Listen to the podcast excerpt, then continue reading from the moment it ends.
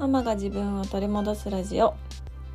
このラジオでは子育て真っ最中の私が子育てを通して自分を見つめ直したりその中での気づきや学びをシェアしていきます。こんにちは杉部です、えー、我が家の小3の長男なんですけどあのすごく怖がりで一人でね夜2階にあの寝に行くのもすっごい怖がるんですよ。で怖いから2歳の妹を連れて一緒に寝に行こうなあなあ2回行こうとか言ってあの2歳のね妹を無理やり2階に連れて行こうとしてます。2歳の子を連れて行って何になるんって私はいつも言ってるんですけどいや一人で行くのは怖いからってあの言うんです。でそんなあのビビリの長男がこの間リビングのソファーで毛布にくるまってもう寝てしまってたんですね。で何回起こしても起きなくってでもどうにもこうにもあの起きて立ち上がろうとしないのでもう他のみんなはねあの2階にの寝室に寝に行ってリビングを真っ暗にしてたんですよ。そうまあ目が覚めたら上がってくるやろうし、まあ、目が覚めなくてもここでまあ朝まで寝ても1日ぐらい大丈夫かと思ってそう電気を消してみんなで上に上がりました。で次の朝起きると寝室に長男がいたんですよ。だからまあ夜中に目が覚めて上がってきたんやなって思ってたんですけどそのことをね長男に詳しく聞くとパッと目が覚めてもうすっごく眠たかったけど真っ暗やし誰もおらんしこれはやばいと思って急いで上に上がったと。ででもせっかくやっと上に上がったのに上に上がった瞬間トイレに行きたくなってきたもうその時これは神様が俺に与えた試練や行くか行かんかどうしようってあの真剣に悩んだらしいんですで試練やって言ったぐらいやからまあ頑張ってトイレ行ったんやろうなって思って聞いていたらだから俺は我慢したって言うんですよ。いや我慢したんかいと思って。そこは頑張って生きようって思ったんですけどあの、ま、怖さが勝ったのと眠気が勝ったのであの朝まで我慢したと言っておりました。あの妹のね1個下の妹は全然怖がることがなくって、まあ、お化けとかもそんなに怖がらないですしジェットコースターとかも結構意外と平気で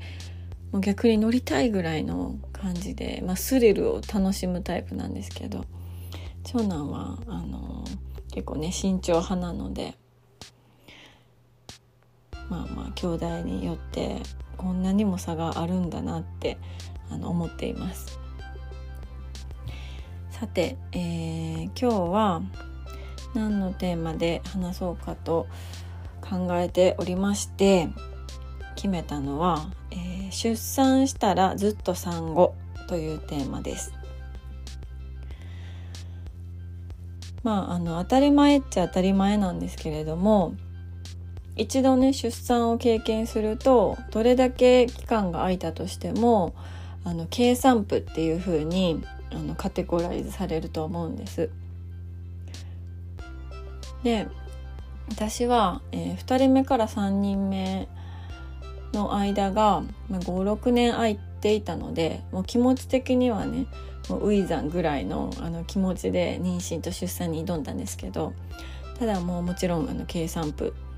ていう風にあにカテゴライズされました。で産後のトラブルって、まあ、体のトラブルもそうですし精神的なトラブルもそうなんですけど、うん、産後っていう言葉がついてるものが多いんですよね。なんか産後うつであったりとか、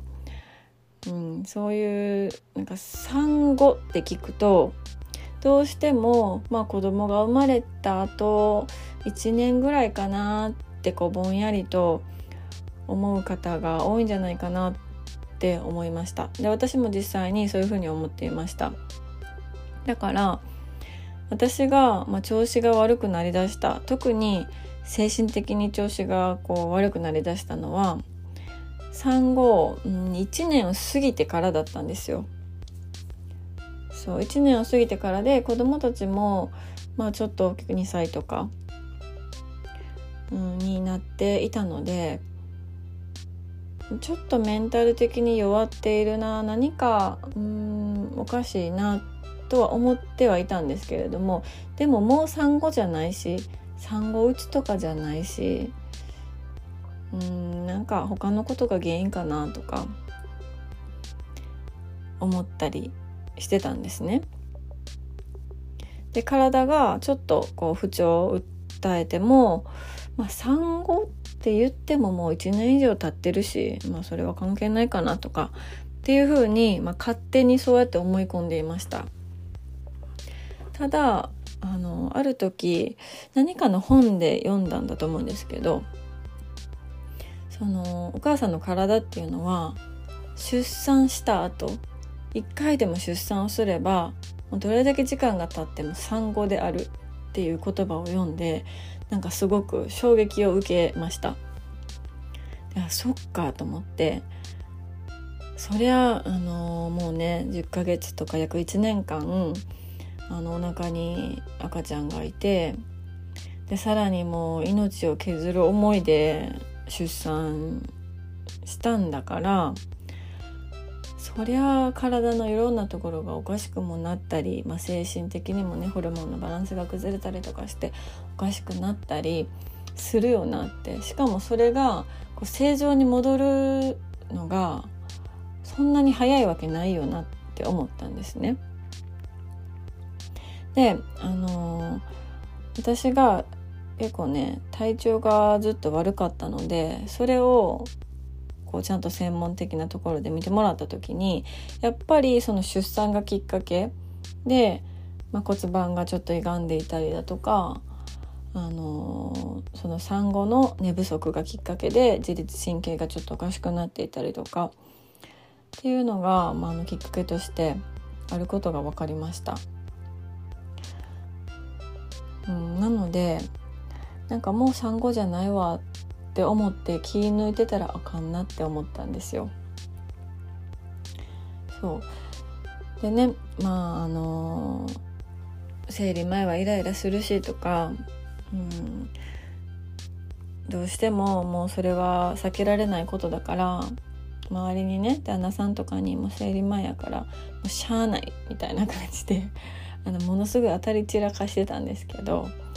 うんなんかそれは自分でなんとかこうにかあの解決しないといけないなとあのこの年になってようやくあの真剣に思えるようになってきたのでであの薬とかはねあんまり使いたくないなと思っていたので、まあ、最近はハーブティーを取り入れてみたりとかでハーブティーを取り入れてるよっていう発信をあのインスタのプライベートなアカウントですると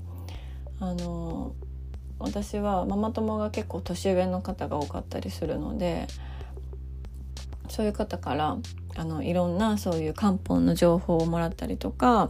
あとはねあのハーブティーもいいけどハーブティーって結構あの漢方もなんですけど高かったりするので、まあ、市販で売ってるものでお家でチャイを作ったらすごく体にいいよっていう風に教えてもらいました。で私チャイって本当になんかすごく専門的なお店に行ってスパイスを買ってしないといけないんじゃないかなって思ってたんですけどその方が教えてくださったのは普通にあの、まあ、スーパーとかでも手に入る材料だったりとか、まあ、カルディとかに行けばあの材料は手に入るよっていうふうに教えてくれてなんかそういうものをね試してあの効果があるかどうかっていうのは正直わからないんですよ。まあ、人それぞれ合う合わないもあると思いますし、まあ、私がねそういうものに鈍感っていうのもあるんですけどそれがあの絶大な効果があるっていうのは正直わからないんです。ただ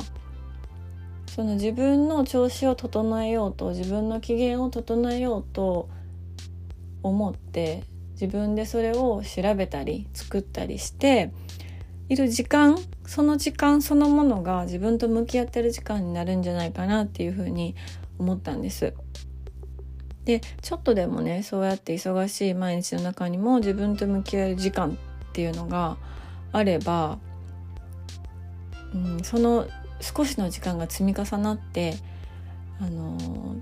すごく意味のある価値のある時間になるっていう風にあの最近すごく感じています。うん、だから、まあ、ちょっとだけお金を出す自分のためにもちょっとだけお金を出したりちょっとだけ時間を取るっていうそのちょっとだけの積み重ねをこれからも、あのー、していければなっていうふうに思いました。はいそんなことであの今日はちょっと肌寒いのであのハーブティーをね今から飲もうと思います。では最後まで聞いていただきましてありがとうございます。えー、ポッドキャストの概要欄に私のノートとインスタグラムの URL を貼っております。ご意見ご感想あなたのエピソードなどお気軽に教えていただければ嬉しいです。では今日も素敵な一日になることを願っております。